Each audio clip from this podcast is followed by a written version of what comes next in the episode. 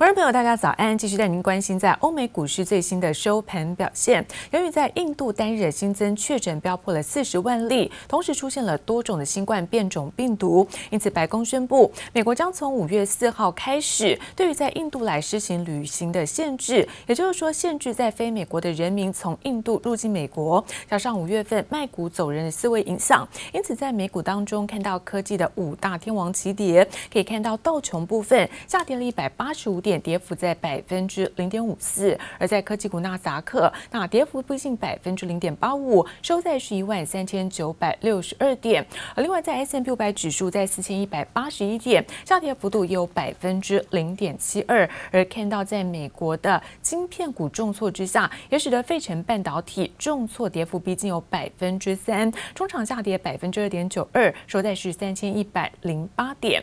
好，看到这是在美国股市震荡压回的走势。是，而另外就是在欧洲的相关消息，欧元区在四月份经济景气指数来到一百一十点三，是优于预期。但是在德国的四月份，失业率持平在百分之六，失业人数增加到了两百七十六万人，显示了封锁的措施也影响到了一些劳动的市场。因此，在利空的消息之下，看到德法股市震荡的收跌，德国部分下跌幅度呢在百分之零点一二，收在是一万五千一百三十五点。法国股市跌幅则在百。百分之零点五三。素有“煤铁桥”之称的美国总统拜登，就职一百天，特选费城，宣传他的基建支出计划。Hello everyone, great to be back in Philly. 就因为目前反对党几乎全数表态反对，拜登非常希望选民站出来支持他。We have a huge opportunity here to provide fast, safe, reliable, clean transportation in this country, and transit is part of the infrastructure. And like the rest of our infrastructure, we're way behind the rest of the world right now. We need to remember we're in competition with the rest of the world. But we have to do more than just build back. We have to build back better. 至少目前，关于美国大翻修桥梁、道路、机场和宽频这几项是两党共识，股市也以这类表现稳定。最新数据指，美国人支出和收入均有显著增加，因为经济转弱几率降低。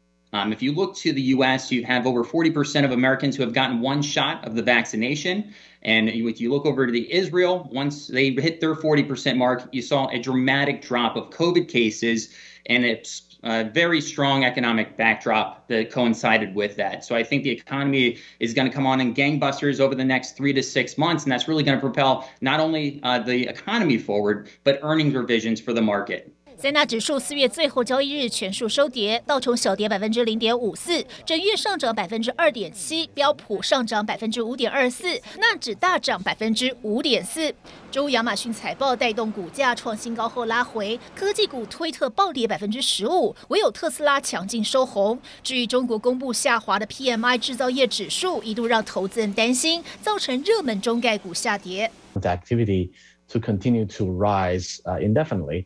Um, but I think the uh, the the progress uh, being made in Chinese um, services sector is probably more worth your attention. Um, you know, last year we've already seen an industrial recovery, a pretty strong one, um, but this year is going to be for services.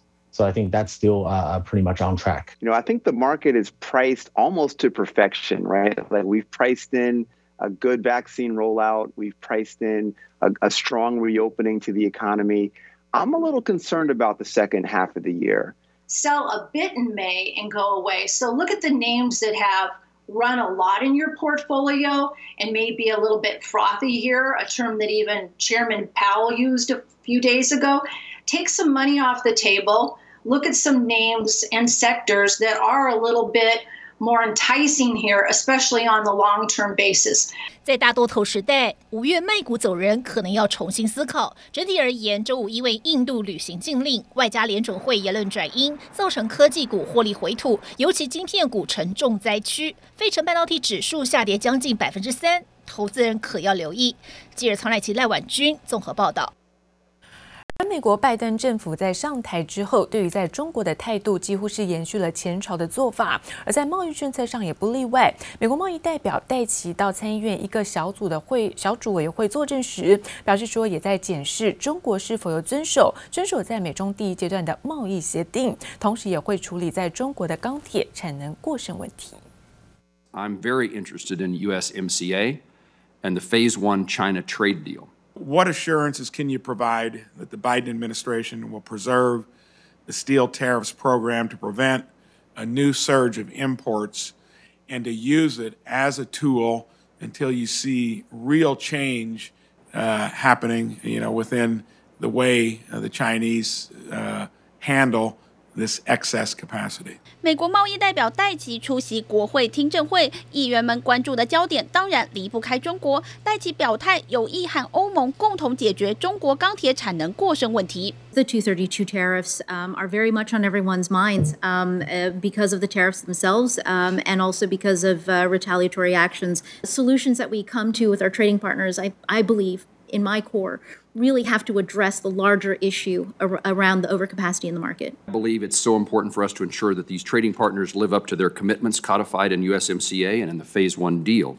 拜登政府如何看待美中第一阶段贸易协议，备受各界关注。在当初的协议中，包含半年举行一次双方部长级会谈。戴奇坦言，目前还没有安排。不过，他表示正在仔细审视中国是否有遵守当初的采购承诺，显示美国现今政府无意改变川普政府之前的协议，继续紧盯中国不放。同样紧盯中国的还有澳洲，澳洲政府宣布将砸下七点四七亿澳币，相当于超过一百六十亿台币，升级澳洲北领地四座军事基地，确保印太地区的自由开放。被解读就是为了应应中国对区域安全的威胁。Australia is in a position to always protect its interests, always advance our national interests, always support a global world order that favours freedom. And that is something that we share very deeply with our American friends and allies. 澳洲升级军事基地，扩大与美国的军事演习，在澳中关系持续恶化的情况下，进一步和美国靠拢。记者王新文、吕家涵综合报道。而上周台北股市冲到了一万七千七百零九点，持续改写是历史的新高。而法人圈看好，在资金行情强劲之下，包括传产金融股的健康轮动，台股有机会进一步朝向是一万八千点做靠拢。而存股族最爱的金融股，像是国票金、富邦金跟国泰金等等，今年以来股价呢大涨超过了两成。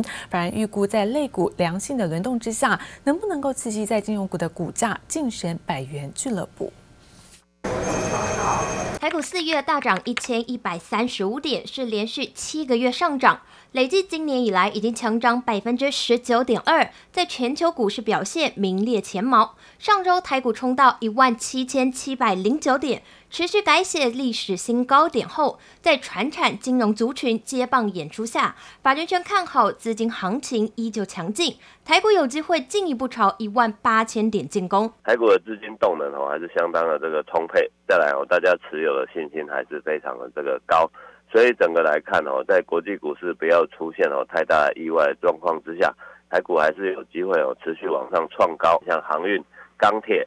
造纸哦，纺织、传产股的这个部分，我应该还是短线哦多头关注的这个焦点。专家建议，传产与电子平均布局。展望五月走势，往年有缴税卖压，业绩五穷六绝，但统一投顾董事长黎方国认为，一万七千点支撑强劲，指数渴望震荡盘间。权益投顾董事长蔡明燕则认为，特殊题材个股表现空间相对比较大。兆丰国际投顾董事长李秀丽则认为，五月法说季报 MSCI 调整权重将是三大重头戏。台股站稳万七大关，存股族最爱的金融股。开发金股价累计今年涨幅达四成，涨幅超过两成的有国票金、富邦金、远大金以及国泰金。如果观察股息殖利率超过百分之四的有兆丰金、国泰金、富邦金、远大金以及中信金。但金融股涨幅仍落后大盘，引发讨论声浪。在类股良性轮动下，是否能刺激金融股股价晋升百元俱乐部？今年哦是有机会来看到金控股的股价持续往上走高。哦，但百元关卡的这个达成哦，还是要看哦整个资金的这个氛围，资金能否持续涌入，带动金融股落后补涨，跃升百元，也激励台股靠拢万八，市场依旧期待。记者叶玉玲、万俊良台北采访报道。而全球晶圆产能吃紧，看到台系的记忆体厂商纷纷也掀起了一个扩产的风潮。在华邦电之后停摆多年的力积电，也终于在三月底启动了计划。而台塑集团旗下的南亚科，也在四月底大动作召开记者会，宣布呢投资三千亿元来做扩产。我们规划在能够在今年的年底。二零二一年的年底能够开工。记忆体厂力基电三月才启动扩产计划，台塑集团旗下的南亚科就在四月底大动作召开记者会，宣布斥资新台币三千亿元新建十二寸先进晶圆新厂，就连网红都悄悄透露开始积极评估扩产计划，不难看出记忆体需求的崛起。以现在的几个记忆体公司和相关的公司法说会的状况来看，说今年的都不错。所以今年的展望，可看起来可能今年已经有到。呃，我想最少有个半年的期间，今年看起来大家都觉得需求都还是相对乐观。五 G 时代各种新型应用出现，从手机、笔电到自驾车，记忆体需求几乎无所不在。再加上韩厂淡出竞争，更让台厂大占优势，也让记忆体扩厂趋势升级。比较各家计划内容，力积电早在二零一八年就宣布建厂计划，却一直拖到今年才确认规划投资两千八百七十亿元新建铜锣厂，并且最快在二零二三年产能全开就能贡献月产十万片。南亚科则选在南林科学园区投资三千亿元盖双层无尘室，预计二零二四年能够月产四点五万片。而华邦电则规划投入三千三百五十亿元，加紧完成高雄路竹十二寸新厂，二零二二年就能完工月产二点七万片。但扩厂所需的资金高，不仅让人想到未来各家有没有可能效法联电从客户端找资金。半导体业啊，要投入它进入门槛之会相对比较高，是因为它投入的资金相对都比较大。那当然对半导体业来讲，如果突然需求抽掉了，那不妨就是让客户来做资金的这个出资来做建厂的话，相对对这些。厂商来讲，就不太不太会怕有抽单的这个情况出现。记忆体厂一扩就是几千亿的资金流动。分析师认为，面对客户不断发出的需求，让客户条件交换，帮忙出资，会慢慢形成一种趋势，也能成为未来厂商面对淡季时的保护机制。记者唐安珍、苏伟明台北采访报道。而电子业在第四季的重头戏，苹果 iPhone 十三的新机拉货潮启动。不过，越来越重的晶片荒，现在已经从驱动 IC、电源管理 IC，那不断蔓延，影响到了春季新品，包括 iPad 跟 Mac 的出货。那市场也担心，恐怕影响影响在苹果本季的营收减少的幅度达到三十到四十亿美元。